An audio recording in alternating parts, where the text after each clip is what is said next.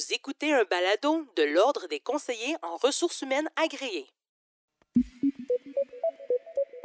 Bienvenue à RH le balado, où l'on analyse et échange sur des réalités actuelles et parfois tabous du monde du travail ayant un impact direct sur les humains et leurs activités professionnelles.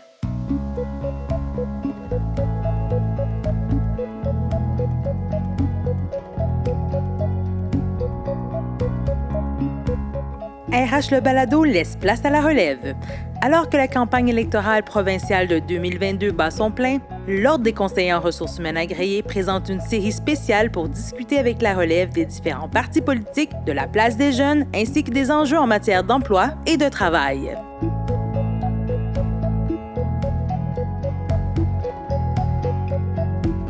Mon nom est Benjamin Gauthier, je suis un jeune CRHA engagé à l'ordre et au sein de la profession depuis quelques années. Depuis le printemps dernier, j'ai la chance d'être membre du conseil d'administration de l'Ordre et de la Fondation. Aujourd'hui, on parle de travail et d'emploi, mais aussi d'implication politique des jeunes, et ce en marge des prochaines élections provinciales qui auront lieu le 3 octobre prochain. J'ai la chance d'en parler avec Samuel Lamarche aujourd'hui. Samuel Lamarche, qui est membre de la commission politique du Parti conservateur du Québec, blogueur politique et sportif, et travaille dans le domaine de la vente, mais surtout père d'une jeune fille.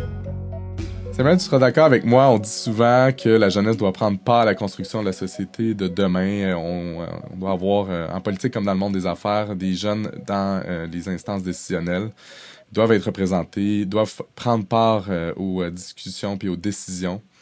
J'aurais envie de te demander peut-être en commençant, toi, qu'est-ce qui t'a amené à t'impliquer en politique? Bah, au début de mon implication politique, je voulais amener certains changements pour la société dans son ensemble. Puis quand j'ai rentré dans la politique, j'ai réalisé que c'était une très grosse machine et que c'était vraiment un, système à petits pas. Mhm. Donc j'ai j'ai un petit peu plus euh, rapetissé mon horizon et maintenant avec la politique, je réalise que c'est surtout un outil pour avancer un dossier à la fois.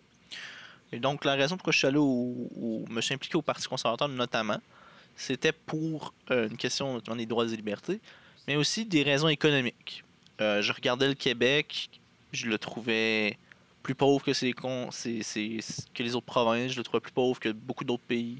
Je trouvais que la productivité était défaillante, je trouvais que nos compagnies n'étaient pas compétitives. Donc ça m'inquiétait beaucoup pour l'avenir, puis notamment pour euh, la santé financière de la prochaine génération, dont ma fille. Euh, donc c'est pour ça que je me suis impliqué un peu plus, c'est pour des raisons économiques c'est souvent ça que je trouve, c'est qu'il faut avoir un objectif en tête. Si on s'implique pour changer le monde, souvent on va se décourager parce qu'on trouve que ça avance pas. Mhm. Puis ça, c'est vraiment au niveau plus du Parti conservateur et tout, mais qu'est-ce qui te. C'était quoi l'élément déclencheur au début de tout là, pour, euh, vraiment l'implication au niveau. Mais ça peut être implication au sens large aussi. Quand je me suis impliqué la première fois en politique, honnêtement, au début, c'était pour l'indépendance du Québec. Euh, puis après ça, là, c'est plus devenu pourquoi est-ce que je voulais l'indépendance? J'ai réfléchi. Mhm. Puis après ça, je me suis dit que c'était pour des raisons économiques, le libre-échange, avoir la propre monnaie, des choses comme ça. Puis je trouvais qu'il y avait pas vraiment de parti qui en parlait. Puis j'ai réalisé que l'indépendance, ben, il n'y a pas vraiment de parti qui est proche de l'affaire. Fait je me suis dit, ben, je vais me concentrer sur ce qu'on peut faire ici en attendant. Mais je reste quand même indépendantiste. En attendant, j'essaie de travailler sur le plan économique. Ça a tout le temps été, j'étais étudiant en économie euh, avant la naissance de ma fille. Fait que ça a tout le temps été pour des raisons économiques que je voulais m'impliquer. Euh, je voulais passer des lois pour euh, aider les gens. Je voulais réduire le taux de taxe, des choses comme ça. J'ai tout le temps été comme là-dessus. OK. Intéressant. Ça a tout le temps été le côté économique de la politique. Pour moi, un peu comme Jacques Parizeau, c'est un peu mon, mhm. mon idole dans ce sens-là. C'est que lui avait compris que l'économie, c'était. Tout part de là. Selon une étude réalisée par l'Institut de la statistique du Québec aux élections provinciales de 2018, seulement 53 des jeunes de 18 à 24 ans se sont prévalus de leur droit de vote, contre 66 pour la population globale. Sur les conseils d'administration des sociétés d'État, 2,3% des sièges sont occupés par des personnes de 35 ans ou moins, alors que celles-ci représentent 23% de la population, nous informe une étude de l'Université Laval de 2021 pourquoi toi tu penses que c'est important que les jeunes fassent ça aussi, qu'ils s'impliquent C'est pas nécessairement en politique, mais dans des instances décisionnelles, que ce soit ben, justement en politique pour être député à l'Assemblée nationale ou dans le monde des affaires, dans les instances de direction, dans la gouvernance, sur des conseils d'administration, même dans les exécutifs syndicaux. Pourquoi il doit y avoir des jeunes dans ces instances-là? Ben, veux, veux pas, il y a un changement de paradigme qui se fait à chaque génération. Le mode ce que nous on apprend probablement à l'école, ce que nous on apprend dans nos expériences de vie, ce que nous on apprend avec nos interactions sociales n'est pas la même chose que ce que nos grands-parents ont appris ou même nos parents ou même des fois un cousin ou un grand frère de 5-10 ans de plus. Et veux, veux pas, je vais dire comme une certaine personne que je connais, à, partir de 40 ans, on ne se réinvente pas. On, s'améliore des choses comme ça. Mais les vrais changements fondamentaux viennent souvent des nouvelles personnes qui imposent ce changement-là à des personnes qui sont là depuis plus longtemps. Donc, amener des jeunes dans des instances décisionnelles, que ce soit politique ou euh, dans le cadre du travail ou dans d'autres domaines, c'est que ça force les compagnies et les organisations politiques à sortir de leurs pantoufles. Et c'est comme ça qu'on s'améliore, c'est comme ça qu'on euh, innove. Mais il faut pas tomber dans le piège non plus des jeunes à tout prix. Si les jeunes, on leur donne, si on nous donne les postes sans qu'on ait à travailler pour, ça sera pas plus efficace. Mhm. Donc, oui, ça prend des jeunes, mais il faut que les jeunes veulent ces places-là. Il faut pas qu'on leur donne, mhm. selon moi. Je comprends. Puis on constate souvent aussi au niveau des jeunes, mais surtout les jeunes femmes, les personnes issues de la diversité qui hésitent à se lancer euh, ou s'impliquer davantage en politique. Qu'est-ce qu'on peut faire concrètement pour s'assurer que justement ces groupes-là, euh, issus de la diversité, euh, puis qu'on s'assure au final d'avoir une meilleure représentativité de la société québécoise, que ce soit en politique ou ailleurs? Ben, honnêtement, la situation semble déjà beaucoup s'améliorer par rapport à il y a 10, 15, 20 ans. Euh, je, ne sais pas exactement qu'est-ce qu'on pourrait faire. Je suis pas vraiment issu de ce domaine-là, de ce milieu-là, comme vous pouvez constater. Je viens de l'Abitibi, dans le fin fond euh, du Québec. Euh, et moi, où est-ce que j'ai grandi, on avait le premier maire noir, je pense, au Québec, ou en tout cas le deuxième, et, son fils est médecin. Donc, j'ai tout le temps été un peu. Quand je suis arrivé à Québec, j'étais tout le temps un peu confus par ça. J'étais comme, oh, ok, ça. C'était un peu plus réglé chez nous que dans ce coin-là, dans ma tête à mm. moi, mais j'étais un enfant dans ce temps-là. J'aurais l'impression simplement de. Faut pas remettre en question la compétence des gens simplement parce qu'on a l'impression c'est pas parce que, par exemple, euh, un parti politique a nommé une femme dans une circonscription qu'il l'a nommé parce que c'était un quota. La, dame était probablement fort compétente.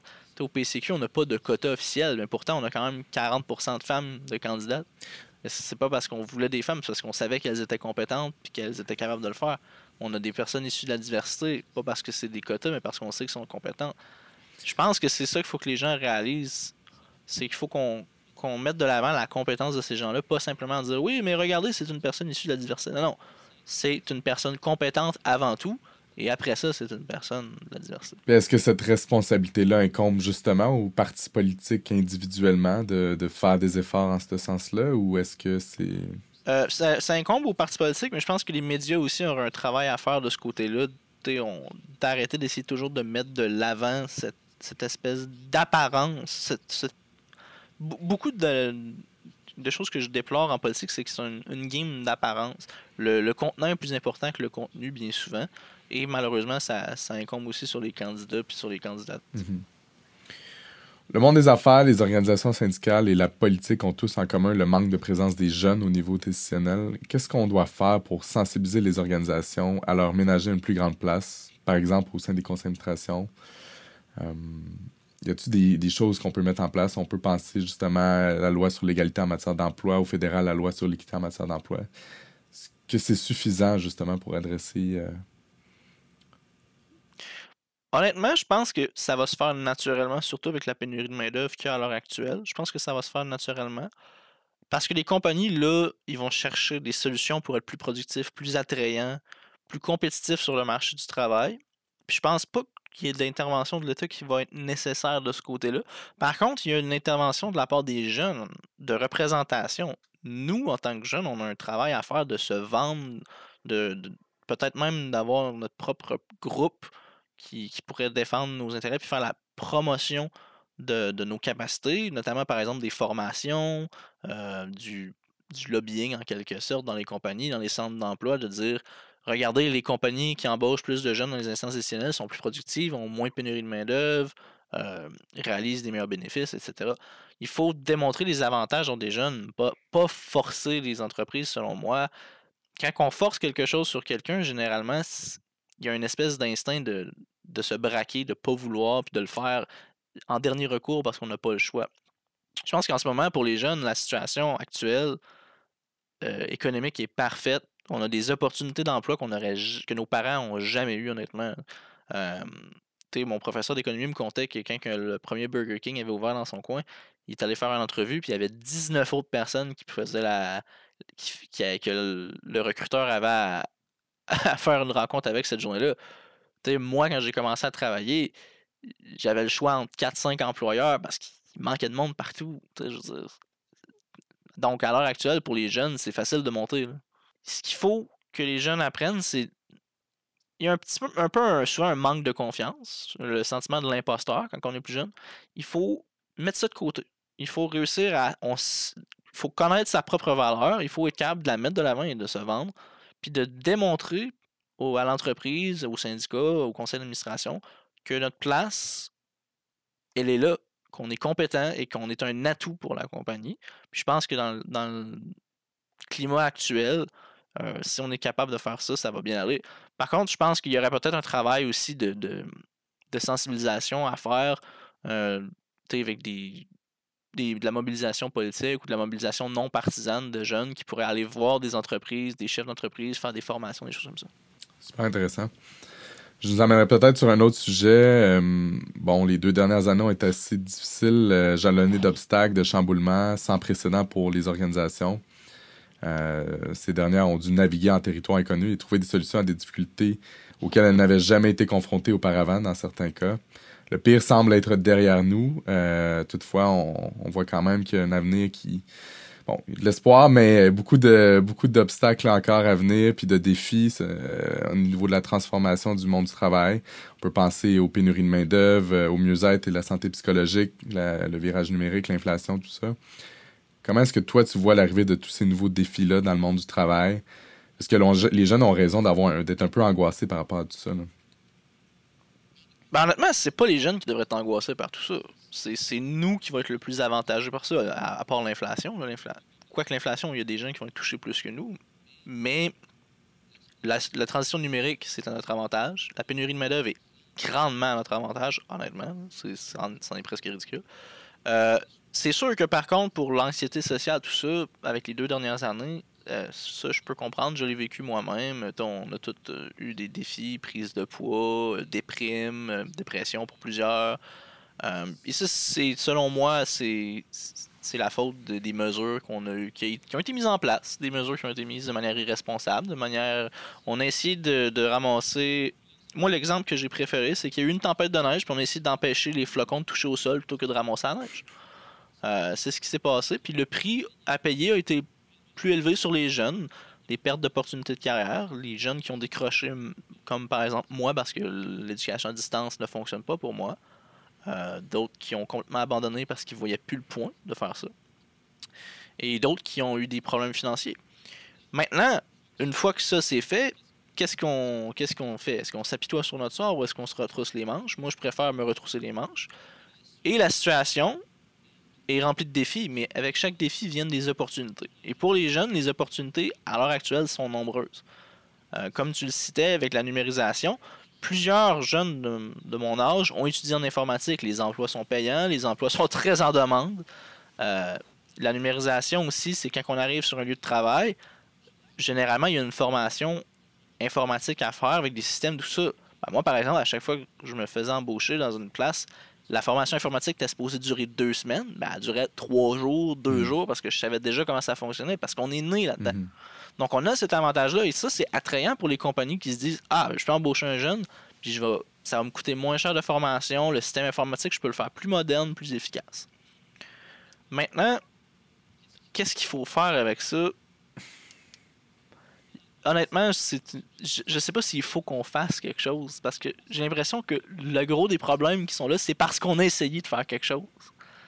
Donc, moi j'ai l'impression qu'il faut peut-être attendre un peu, observer qu'est-ce qui se passe, puis là après ça, laissons le marché s'ajuster, laissons les employés faire le changement qu'ils sont en train de faire parce qu'on le voit, il y a un, changement d'emploi vers des emplois plus payants. Il y a certains secteurs qui écopent, mais ça fait partie de la game, comme on dit. Mm.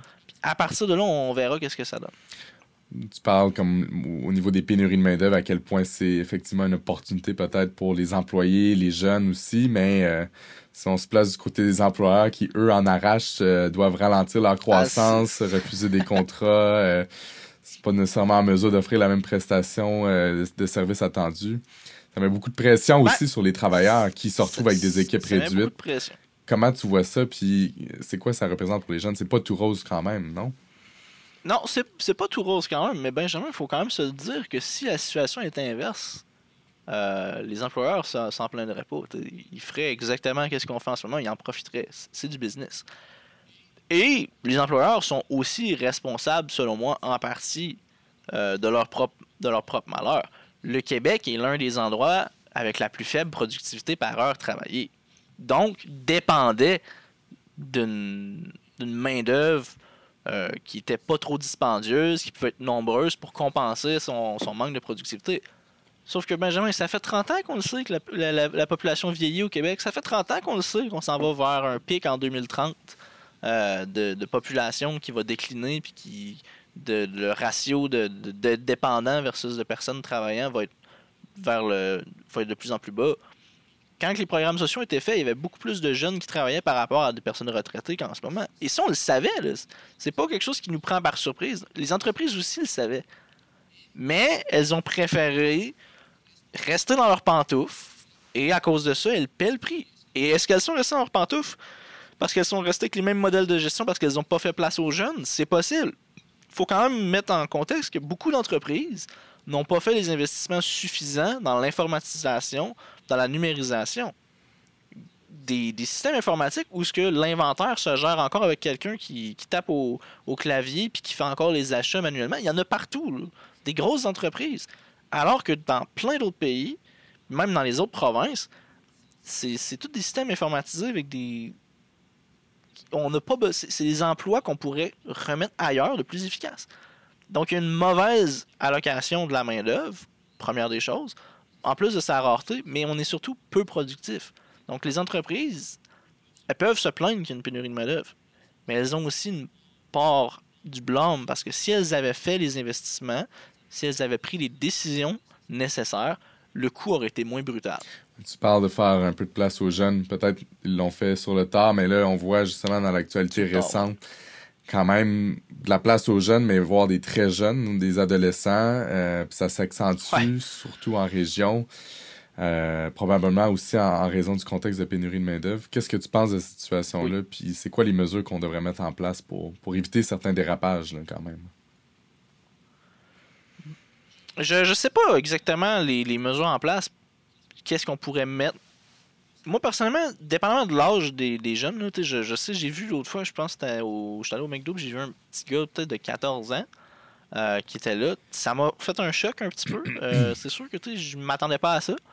Mais d'un autre côté, dépendamment de l'employeur puis de l'emploi, c'est de l'argent de poche. Dépendamment du nombre d'heures qu'on leur fait faire, c'est un apprentissage d'éthique de travail, c'est un apprentissage de comment gérer son argent. C'est une belle opportunité en ce moment, plus avec les salaires qui sont donnés pour mettre de l'argent de poche, pour s'acheter une première voiture, mettre de l'argent de côté pour les études, pour une première maison, si c'est fait de manière responsable. Sinon, ça peut être une belle façon aussi pour aller, aller au restaurant tous les midis si vous voulez dépenser. Mais il n'y a pas là, justement, un, côté pervers à ce que les... Il y a place peut-être de l'abus aussi. en fait, je m'excuse de te couper, mais euh, il n'y a pas là, justement, aussi un petit côté pervers pour des jeunes qui touchent rapidement de l'argent, puis des salaires peut-être intéressants à un certain âge. Euh, euh, puis on parle d'école de, et tout ça, de, les risques par rapport au décrochage scolaire sont là. Est-ce que justement c'est pas ça peut pas créer des situations euh, C'est certain que c'est un risque. mais c'était moi personnellement, comme je te dis, je viens d'Abitibi, il y avait déjà les, minières. Peut-être je fait que tu avais besoin de ton secondaire 5 puis la titre. Il y avait déjà un peu, puis même des fois un peu moins, ça, pouvait, ça pouvait arriver aussi il y avait déjà ce problème-là dans mon coin. Ça n'a pas, ça n'a pas semblé affecter de manière disproportionnée euh, ma, mes camarades de classe ou ma cohorte ou même mon groupe d'âge. Il y en a toujours quelques-uns qui vont partir, à peu près 10 ou 15% des, jeunes hommes qui vont, qui vont quitter avant la fin de la secondaire. C'est sûr que ce serait mieux de baisser cette proportion-là. Mais si les entreprises nécessitant un baccalauréat ou un DEC ou quoi que ce soit ne sont pas capables de rivaliser de manière salariale avec les conditions de travail avec des compagnies qui ne demandent qu'un secondaire 5, est-ce que c'est vraiment le jeune qui est à blâmer dans cette décision?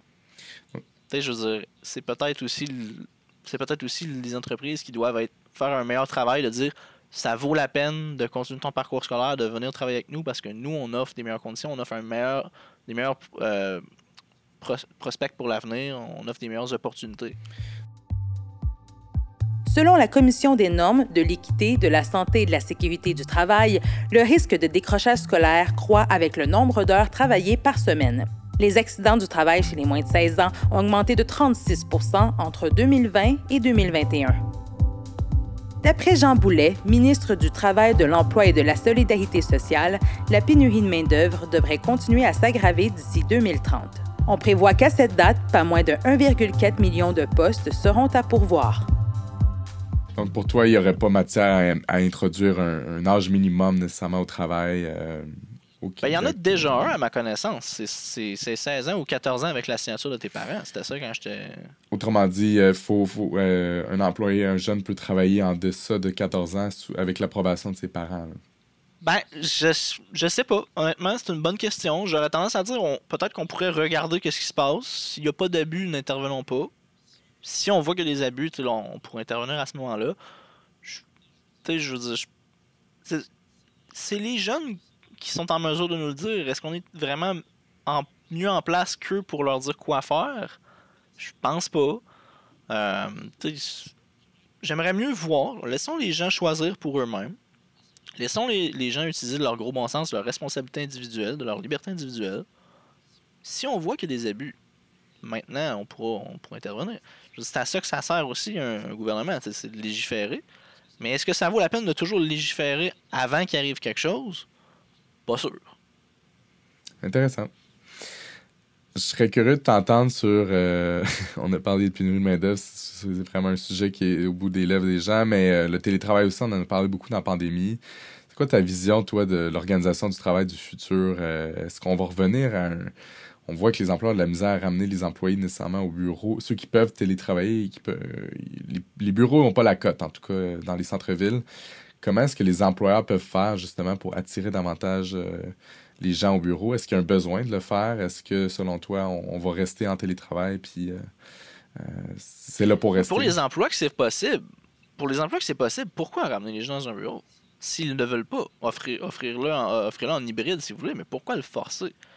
Je veux dire, l'important, je pense qu'il faut, mettre un petit peu fin à cette espèce de, de, de, vision-là de faut que tu fasses 8 heures. Si tu fais les tâches en 4 heures, tant mieux, c'est ça de la productivité. Si tu es capable de faire ce que tu faisais en 8 avant en 4, pourquoi est-ce que tu serais pénalisé? Il faut, un peu remettre ça à. Remettre ça aux, faut ça aux oubliettes, tant qu'à moi. Si les gens veulent travailler à la maison, ils sont aussi productifs à la maison et que l'emploi se fait bien à la maison, faisons-le à la maison. Et les espaces commerciaux qui seront libérés par ça pourront être pris par soit d'autres compagnies ou on pourra les transformer en logements. Euh, il y a justement une pénurie de logements aussi en plus, une pénurie de main-d'œuvre. Je sais, c'est contradictoire, mais que voulez-vous? à la limite, ça pourrait être ça. Mais moi, je vois pas d'intérêt à forcer les gens à aller dans les bureaux. même pour une compagnie, je ne vois pas l'intérêt de faire ça, à part pour dire qu'on a un certain un certain sentiment de contrôle sur la sur qu'est-ce qui se passe. Mais je pense qu'avec la, la modernité, il faut apprendre à laisser plus de. Faut, faut apprendre à laisser plus d'autonomie à, ses employés, leur donner des tâches et l'important c'est que ces tâches-là se réalisent. Euh, particulièrement au gouvernement, entendons-nous que il y a beaucoup d'emplois qui sont inutiles. Donc, si en plus on peut éviter d'avoir à payer des, des, des bureaux euh, qui qui coûtent une beurrée dans le centre-ville de Montréal puis de, Québec parce qu'on les fait travailler de chez eux. Tant mieux, c'est bon pour les contribuables. Puis euh, pour les entreprises maintenant, ben, c'est aussi une autre forme de compétition pour attirer des, des, employés. Euh, et l'autre aspect aussi, c'est que ça réduit le trafic, ça réduit la congestion, ça c'est une augmentation de la qualité de vie de la personne. Tu sais, si j'ai plus besoin, par exemple, moi, je vis sur la rive sud, il faut que je traverse sur la rive nord. Mon emploi ne se fait pas en télétravail. Mais s'il se faisait, ben, j'aurais pas besoin de traverser le pont à chaque Mhm. matin. J'aurais pas besoin de passer dans le trafic ou quand il y a un accident, de rester jamais là pendant 45 minutes. Une augmentation de ma qualité de vie. Je pourrais dormir plus longtemps, me lever plus tôt, prendre un café, des choses comme ça. Bref, j'aurais le choix de faire autre chose que d'être dans ma voiture à attendre. Mhm. Ben ça veut pas, ça compte pour plusieurs. Fait que c'est une façon pour les entreprises d'attirer euh, des euh, d'attirer des, des prospects, d'attirer des, des, emplo- des employés potentiels, je pense. C'est d'offrir euh, un système hybride. Vous avez le choix de venir au bureau, vous avez le choix de venir euh, de le faire par, euh, par Internet. C'est sûr qu'après, un travail manufacturier, ben là, je veux dire, faut que tu sois là. Ouais, on, on passera pas en télétravail. Certains emplois. je pense pas qu'on puisse passer au tra- travail pour faire de l'aluminium. Bonne chance. Donc, c'est la fin du travail au bureau. Ce que tu dis, c'est. Ben, obligatoire, selon moi, ça devrait être la fin. Ça devrait devenir plus une option. On devrait réduire la taille. Ben, c'est ce que je ferais, moi, si j'avais une business qui, qui nécessite pas de travailler sur place. C'est que je rapetisserais mon bureau. J'offrirais la possibilité aux gens de venir au bureau. Puis sinon, faites-le de, chez vous. Puis, euh, je- si vous faites les tâches que je vous demande de faire, je m'en fous du temps que ça vous prend pour les faire. S'ils sont bien faits, puis vous les faites, tu sais, je veux dire, allez-y. Puis si vous en faites d'autres en plus, ben moi, tant mieux. Très bien. L'important, c'est que, ça se fasse. Sur un autre sujet, on parle de plus en plus aussi, la transition énergétique, écologique s'accélère. Il y a des emplois aujourd'hui qui n'existent même pas, mais euh, il y a certainement des emplois, des emplois moins verts. En anglais, on parle souvent des brown jobs versus les green jobs euh, qui sont appelés à disparaître au fil des prochaines années. Comment est-ce qu'on prépare un peu mieux cette transition-là au niveau de l'emploi pour s'assurer justement que les jeunes qui sont formés aujourd'hui ben, soient compétents et qualifiés pour des emplois de demain qui n'existent même pas encore aujourd'hui? Moi, je pense qu'honnêtement, ça passe par une réforme du système de l'éducation. Euh, Il va falloir qu'on réalise que nos écoles sont juste pas assez performantes. Là, en ce moment, nos jeunes ne sont pas formés pour être des, des citoyens. Ils sont formés pour être des consommateurs euh, juste assez intelligents pour lire qu'est-ce qui est écrit sur le, paquet, mais pas assez intelligents pour comprendre la notice et puis les ingrédients qu'il y a dessus. On fait des analphabètes fonctionnels, socialement et littéralement, euh, et politiquement aussi d'ailleurs. C'est un problème. Et euh, quand on parle de former les- la main-d'œuvre future, ben, moi je pense que ça passe par là. Il faut faire un effort en éducation. Il faut former des gens, des citoyens qui, eux, vont être capables après ça d'évoluer, d'apprendre d'eux-mêmes, d'avoir des techniques d'apprentissage, des techniques de travail, des techniques euh, de- de- la méthodologie qui va leur permettre d'évoluer en même temps que la société. Ça, je pense que ça devrait devenir vraiment le point focal de, l'éducation. Euh, Et moi, je pense que ça passe en, en changeant vraiment complètement le système, faisant plus de place au, au privé, mettre les écoles en compétition, offrir le choix aux parents euh, de- d'envoyer leurs enfants dans les écoles qui conviennent le mieux à leurs besoins et non pas de forcer les enfants à rentrer dans un moule préétabli pour tout le monde. Euh, ça, c'est la première chose. Et euh, pour. euh, Donc, ça se joue, ça joue au euh, secondaire, ça se joue au primaire, ça se joue au niveau de C'est l'éducation. ça, ça, ça se joue bien avant le cégep. Il faut vraiment former des jeunes citoyens. Il faut, faut former des personnes qui sont capables d'apprendre d'eux-mêmes. Surtout aujourd'hui, l'information est partout. On est bombardé d'informations. Si on n'est pas capable de l'analyser correctement, on est condamné à, à la stagnation. Mais pour la- les, emplois de demain, moi je pense que c'est la seule manière qu'on peut, peut faire. Il faut avoir des gens qui sont capables de tolérer les changements. Il faut qu'on ait des gens qui soient à l'aise à naviguer le changement parce que la- les 50 prochaines années vont avoir plus de changements, je pense, dans le domaine de l'emploi que. Ça va être la période avec le plus de changements depuis la révolution industrielle, je pense. Parce qu'il faut pas oublier qu'on avoir la robotisation aussi, l'automatisation. On a une pénurie de main-d'œuvre à l'heure actuelle, mais euh, ça pourrait revirer de bord assez vite. C'est un cycle. Ouais, c'est, c'est toujours un cycle. Nos parents, avaient, nos, les, nos grands-parents sont rentrés dans un marché, les baby boomers sont rentrés dans un marché qui avait besoin d'eux. Les X n'ont pas eu de job. Après ça, il y a eu les milléniaux qui en ont eu, puis là, nous autres, on en a, mais moi, je pense que la génération de ma fille, ça sera pas la même chose. Selon le chercheur Pierre Fortin, économiste à l'UCAM, le taux d'emploi des mères québécoises d'enfants de 5 ans ou moins est passé de 64% à 80% de 1997 à 2016, alors qu'il passait seulement de 67% à 71% dans le reste du pays. En tant que nouveau parti sur l'échiquier politique du Québec, euh, les propositions ne sont pas encore bien connues euh, par l'ensemble des Québécois du Parti conservateur. De manière générale, il y a une favorisation à l'autonomie du marché plutôt qu'une approche interventionniste. On l'entend un peu dans tes propos aussi aujourd'hui. En quelques mots, euh, est-ce que c'est possible pour nous, pour toi, de nous résumer une proposition phare du, du, PCQ en matière de travail puis d'emploi? Ben, c'est sûr que avec la, pénurie de main-d'œuvre, on veut permettre aux aînés de revenir sur le marché du travail, ceux qui sont intéressés, évidemment. Fait qu'on va augmenter le crédit d'impôt au prolongement de carrière pour le travail d'expérience. L'autre chose aussi, c'est que ce qu'on veut faire, c'est réduire le fardeau fiscal globalement, ce qui est la, la, taxe sur la masse salariale est la plus élevée au Québec par rapport aux autres provinces. on veut la ramener au minimum à la moyenne. Euh, après ça, on verra. Et euh, aussi sur l'impôt individuel, ben, on veut le, le, diminuer, ce qui est un incitatif au travail notamment. on s'entend que moi, quand je travaille puis que 40% de ma paye s'en va, ça me fait un peu de la peine, pour dire ça poliment. Euh, et on n'est pas compétitif par rapport à d'autres provinces de ce côté-là. Donc ça, c'est les, aspects. L'autre chose, qui, je, le, dis comme ça, ça va peut-être paraître niaiseux, mais il manque tellement de place en garderie à l'heure actuelle qu'il y a beaucoup de femmes qui sont prises chez elles. Mm. Et nous, au, PCQ, on est en train de travailler sur un programme pour permettre à ces femmes-là de retourner sur le marché du travail lorsqu'elles le désirent. Encore une fois, c'est un choix, on ne veut pas forcer personne, mais on veut permettre. Et ça, c'est quand même, je pense que quand il y avait eu le, piratage de ma place 05 ans, on parlait de 80 000 places. Donc, disons qu'il y a 50 000 personnes en ce moment, 50 000 femmes majoritairement, mais 50 000 personnes, il y a des hommes aussi qui prennent la décision de rester, qui ne peuvent pas travailler à l'heure actuelle parce qu'ils manquent de garderie. Mais on vient juste de rajouter 50 000 personnes sur le marché du travail dans, dans un court laps de temps. Ça, ça, soulagerait énormément les, entreprises. Et ensuite, déjà, si on arrêtait d'embaucher des fonctionnaires pour un oui ou un non, on arrêterait de concurrencer le marché privé euh, de manière complètement injuste en allant chercher des talents qu'eux auraient besoin alors que nous, on pourrait s'en passer. Et imaginez ensuite si on peut réduire un peu la taille de l'État, ce qu'on ce aimerait faire un jour, mais on n'a pas encore de, chiffres, tout ça. Euh, ben là, ça, c'est d'autres employés qui pourraient retourner dans le marché privé. Donc, c'est vraiment un, c'est une globalité, mais je vous dirais, tu sais, au, en résumé, c'est un changement de fiscalité. On veut permettre aux personnes âgées de travailler et que ça soit plus facile pour eux. On veut réduire le, fardeau fiscal des entreprises et des individus.